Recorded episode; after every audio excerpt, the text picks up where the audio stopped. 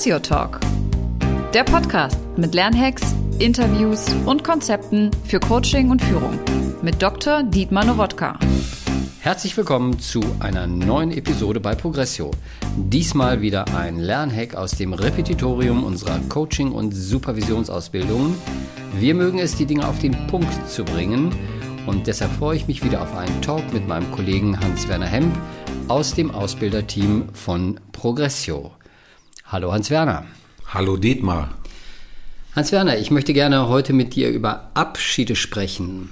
Mir fällt ähm, der Titel einer Abschlussarbeit äh, aus einer unserer Supervisionsausbildung ein, der mich äh, beeindruckt hat und mich seitdem immer wieder mal begleitet. Dort äh, schrieb die oder überschrieb die Teilnehmerin ihre Arbeit mit äh, folgendem Titel Abschied macht, dass es weitergeht. Warum stellt diese Autorin eine Verbindung zwischen dem Abschied und dem Weitergehen her? Ich kann da nur Vermutungen zu äußern, weil ich diese Autorin gerade nicht hier im Gespräch habe. Vermuten würde ich, dass sie in zyklischen Prozessen denkt, dass sie in Ganzheitszusammen denkt und ich würde diesen Titel auch sofort unterschreiben, weil es deutlich macht, dass wir erst etwas auf gute Art und Weise zu Ende bringen müssen, um dann etwas Neues beginnen zu können. Was gehört denn für dich zu einem guten Abschied, damit es gelingt, etwas Neues zu beginnen? Zu einem guten Abschied gehört ein angemessener, der Situation, jeweiligen Situation angemessener Abschluss, eine bewusste Abschlussgestaltung. Das ist eine Kernvoraussetzung. Das kann natürlich je nach Lebenssituation sehr, sehr unterschiedlich sein. Wir kennen ja in unserem Leben die etwas kleineren Abschiede, die etwas größeren Abschiede bis hin zu den endgültigen Abschieden. Ich sage das deswegen, weil äh, damit auch in den sogenannten etwas kleineren Abschiedssituationen immer etwas Existenzielles steckt. Das heißt, äh, es ist immer ein Abbild, wie wir etwas zu Ende bringen und aus einer Situation herausgehen und uns verabschieden. Also du meinst äh, kleinere Abschiede, auch äh, das, das, Beenden eines Gespräches, eines Beratungsgespräches oder ich verlasse ein Restaurant oder ich äh, beende einen Arbeitstag, also sowas ganz Banales? ich würde das nicht als banal kennzeichnen. Ich verstehe, was du damit meinst. Ja, ich nenne es in meinem Sprachgebrauch die etwas kleineren Abschiede. Sie sind immer ein Spiegelbild dafür, wie Menschen mit äh, anderen Abschiedssituationen umgehen. Das haben wir wenn es gut läuft, schon früh in unserer Kindheit gelernt, wie Abschiede stattfinden. Die Verabschiedung, der Blickkontakt, das Tschüss sagen, je nach Beziehungsnähe, das in den Arm nehmen. Ne, das heißt ja immer auf der symbolischen Ebene ausgedrückt, wir haben etwas Gemeinsames erlebt und das ist jetzt in diesem Moment zu Ende. Und weil wir das anerkennen, dass es zu Ende ist, kann es wieder was Neues geben. Mir fällt gerade auf, äh, während du das sagst, dass in dem Wort Abschied äh, ja das Wort Schied, also Scheiden drin steckt.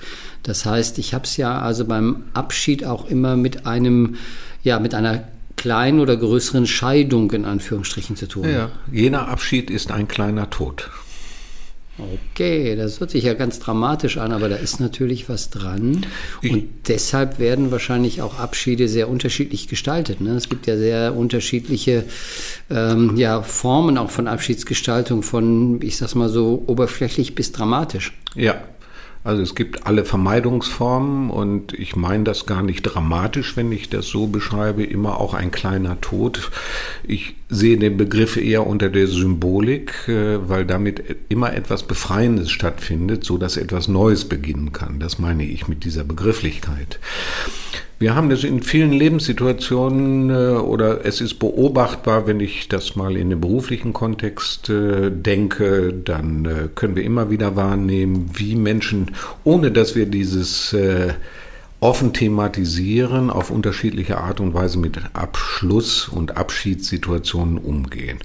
Die kleinste Abschlusssituation ist das Ende einer Beratungssitzung, wo Menschen möglicherweise, wenn sie wenig Erfahrung mit gelungenen und damit auch organisch sauberen Abschlüssen äh, gemacht haben, wo Menschen auf unterschiedliche Art und Weise diesen Abschluss vermeiden, indem sie das Thema nochmal wieder neu aufwickeln, indem etwas problematisiert wird, was gar nicht mehr in diese Phase der Sitzung hineingehört, oder indem sie sich immer wieder aufs Neue so organisieren, äh, dass sie diesen Abschluss und Abschied nicht wirklich wahrnehmen wollen und müssen. Indem Sie zum Beispiel, fällt mir gerade ein, äh, aufs Handy gucken und an den nächsten Termin denken, äh, unruhig werden und äh, sagen, ich muss jetzt aber ganz schnell gehen. Mhm. Auch das könnte eine Form von Vermeidung sein. Das ne? wäre eine Form von Vermeidung oder ganz einfach äh, immer fünf Minuten eher gehen müssen, weil sie sich so organisieren, dass etwas ganz Wichtiges anderes ansteht. Ein Beispiel hatte ich eben gesagt, so dieses Phänomen, dass Menschen, wenn ich als Berater einlade, zum Beispiel in einem Team eine Abschlussrunde zu machen, was heißt, Resümee zu ziehen für das, was passiert ist. Das kann ja sehr, sehr unterschiedlich äh, aussehen, dass es Menschen gibt, die das nicht aushalten, weil jemand etwas für sich bezeichnet oder kennzeichnet, was für den anderen gar nicht so sein muss und sich sofort wieder darauf beziehen, ohne selber in diesen inneren Zustand zu gehen, so wie war das heute für mich. Ich halte das für eine eminent wichtige Phase in Beratungsprozessen, also neben anderen Phasen, aber auch gerade die Gestaltung der Abschlussphase. Ich sehe das äh, in unserer Profession als Coaches, als Supervisoren, als Fortbildner als eine wesentliche Aufgabe, dafür einen Rahmen und eine klare Struktur zu geben, damit Menschen ihren Abschluss gestalten können, jeweils ihren individuellen Abschluss, natürlich immer im Kontext der gemeinsamen Erfahrung ne, und sie auch äh, auf welche Art und Weise auch immer damit zu konfrontieren, wenn sie das vermeiden. Mir fällt gerade auch noch mal so eine typische Vermeidungssituation ein, die will ich noch mal kurz beschreiben und dann würde ich dich bitten, mal so aus deiner Sicht darzustellen, was denn ein Berater, eine Beraterin tun könnte, um diesen Abschied ganz bewusst zu gestalten. Aber erst die Situation. Ähm, Trainingsgruppe, Abschiedsgestaltung, äh, alle dürfen etwas sagen. Äh, wie sie den Tag erlebt haben, also ein angeleiteter Feedback-Prozess und einer der Teilnehmer sagt, ach ja, es ist ja schon alles gesagt, ich brauche ja hier nicht nochmal was sagen. Und äh, in der Art und Weise, wie er das sagt, ähm, wird mir unwohl und ich merke, da geht es nicht nur darum, dass schon viel gesagt worden ist, sondern dass er einfach nicht äh, dazu Stellung nehmen möchte, was ihn gerade bewegt auch eine Form von Vermeidung, oder? Ja, eine Form von Vermeidung. Also als Berater würde ich darauf sofort reagieren. Ich meine, das hängt natürlich letztlich dann immer von dem Zeitrahmen ab, den ich zur Verfügung habe, wenn ich mit einem Team oder einer Gruppe arbeite. Sowas würde ich sofort konfrontieren. Also mit konfrontieren meine ich direkt ansprechen und sagen, zum Beispiel, ich würde von Ihnen gerne hören, was, Sie für, was für Sie hier heute bedeutsam und wichtig war. Was nehmen Sie mit? Ich würde das direkt ansprechen und äh, würde diese Abwertung, und darin steckt ja auch eine Selbstabwertung, die da ja heißt, das, was ich zu sagen habe, ist nicht so wichtig. Ne, das würde ich direkt ansprechen und jemandem über offene Fragestellungen an, an dem Punkt deutlich machen, so mich interessiert, was Sie zu sagen haben, was war auch hier heute für Sie wichtig. Ja. Wir müssen, ich würde ganz gerne noch etwas ergänzen oder ich gehe davon aus, dass nicht, äh, das sagte ich ja anfangs an anderer Stelle, dass Menschen unterschiedliche Erfahrungen mit diesen Abschlusssituationen gemacht haben. Und diese Erfahrungen bilden sich natürlich auch in Beratungsprozessen immer wieder ab. Gerade in Anfangssituationen in der Arbeit mit Menschen äh, brauchen manche Menschen schon eine klare Struktur und Vorgabe dafür, wie das mit dem Abschluss in der Beratungssituation geht, sowohl in der, im Einzelsetting als auch in Gruppen und Teams. Das heißt, da lege ich als Berater auch manchmal ein Stückchen vor, indem ich modellhaft ein Resümee ziehe aus meiner Beraterperspektive, aber nicht vergesse, die Beteiligten nach ihrem Resümee zu fragen. Mhm. So dass das dann sukzessive eine Selbstverständlichkeit wird.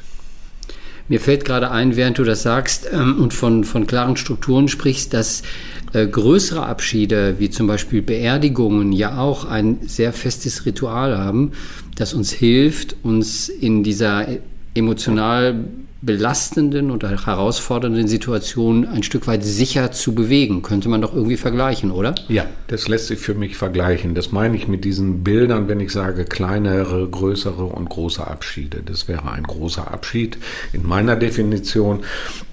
Dafür brauchen wir Rituale eine, je nach Intensität und Nähe und Beziehung zu dem Verstorbenen brauchen wir Menschen ja wesentlich länger, um uns wirklich zu verabschieden. Aber es braucht immer wieder diese Rituale, um sich situativ verabschieden zu können.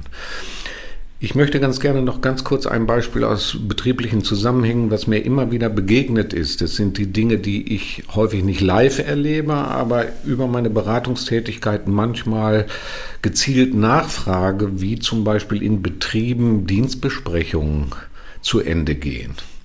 Und da ist mir immer wieder begegnet, dass die Besprechungen äh, nicht wirklich zu Ende gehen, weil bis zum letzten Drücker gearbeitet wird und es wird kein Resümee gezogen. Und die Dienstbesprechungen, das sind die Berichte von ganz vielen Menschen, die ich so bei mir so abgespeichert habe, sind, dass die Dienstbesprechung nach der Dienstbesprechung immer in Zweier- und Dreierkonstellationen weitergeht. Das ist für mich ein sehr deutliches Merkmal, dass es kein äh, klares Setting gibt und auch kein Ritual für die Abschlussgestaltung zum Beispiel einer Dienstbesprechung. Das kann fatale Folgen haben, weil es so viel Energie bindet, die dann an anderer Stelle hoch wirksam ist. Das wäre ja das, was wir so am Anfang sagten, Abschied macht, dass es weitergeht. Das heißt, der nicht gelungene Abschied verhindert im Grunde genommen, äh, dass die Energie in die nächste Aufgabe fließen kann. Genau so ist es. Du hast ja eben schon angedeutet, und ich würde das gerne noch mal so ein bisschen vertiefen, ähm, so Dinge, die wichtig sind für einen guten Abschied. Äh, du sprachst von Strukturen, wir sprachen von Ritualen. Gibt es so drei, vier, fünf knackige Punkte, auf die ich als Berater oder als äh, Leiter einer Besprechung, als Moderator achten könnte? Ähm, natürlich immer der Branche angemessen, aber wo ich sagen könnte, also wenn ich darauf achte, dann habe ich eigentlich die wichtigsten Dinge für einen guten Abschied im Blick. Ja, ich würde immer anregen, einmal auf der inhaltlichen Ebene zu gucken, was sind die besprochenen Themen, dann der Transfer dieser Themen in die Praxis, also wie lassen sie sich umsetzen oder was ist beabsichtigt davon auch umzusetzen. Dann würde ich äh, immer anregen, auf den Verlauf des Beratungsprozesses nochmal Rückblick zu nehmen und äh, je nach Situation, nicht jedes Mal, aber wie gesagt, je nach Situation auch auf der Beziehungsebene, wie war, wie ist die Art und Weise der gemeinsamen Zusammenarbeit erlebt worden. Das heißt, du würdest darauf achten, dass bestimmte Ebenen des gemeinsamen Erlebens nochmal beobachtet werden, betrachtet werden, ja. in den Vordergrund kommen, gewürdigt werden und dann äh, über diesen gemeinsamen Austausch äh, äh, ja einfach nochmal eine, eine Form auch der Synchronisation des Erlebten stattfindet. Genau so. Das wäre die Aufgabe, die ich als Berater habe, ja. dafür einen Rahmen zu bieten, eine Struktur zu bieten zum Abschluss einer Sitzung. Es gibt noch ein weiteres Thema, das den Berater, die Beraterin dann selber betrifft, weil das nicht zeitgleich mit der eigenen Abschlussgestaltung äh, als Berater und Beraterin stattfinden kann. Das ist ein Prozess, der nach einer Sitzung stattfinden muss. Das heißt, ich brauche als Berater auch noch einen Reflexionsprozess nach ähnlichen Kriterien, wo ich nochmal auf die Beziehung gucke, auf äh, den Prozess, auf die Inhalte, also im Grunde genommen einen selbstorganisierten und gestalteten Abschluss zu organisieren. Das halte ich auch für eine notwendige Voraussetzung, um überhaupt auch die Abschlussgestaltung für andere Menschen über die Struktur zu organisieren. Dann lass uns doch mal, Hans Werner, ähm, jetzt voneinander Abschied nehmen aus diesem Podcast. Das tue ich sehr gerne mit dir, Dietmar. Ich habe deine Fragen sehr unterstützend und hilfreich erlebt, sehr offen und neugierig.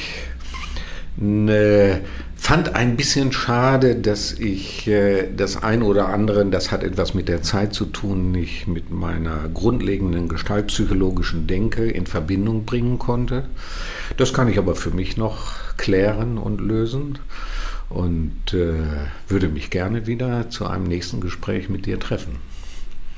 Mir ging es genauso und äh, ich habe festgestellt, mir schwirren beim Thema Abschied noch ganz viele Gedanken durch den Kopf.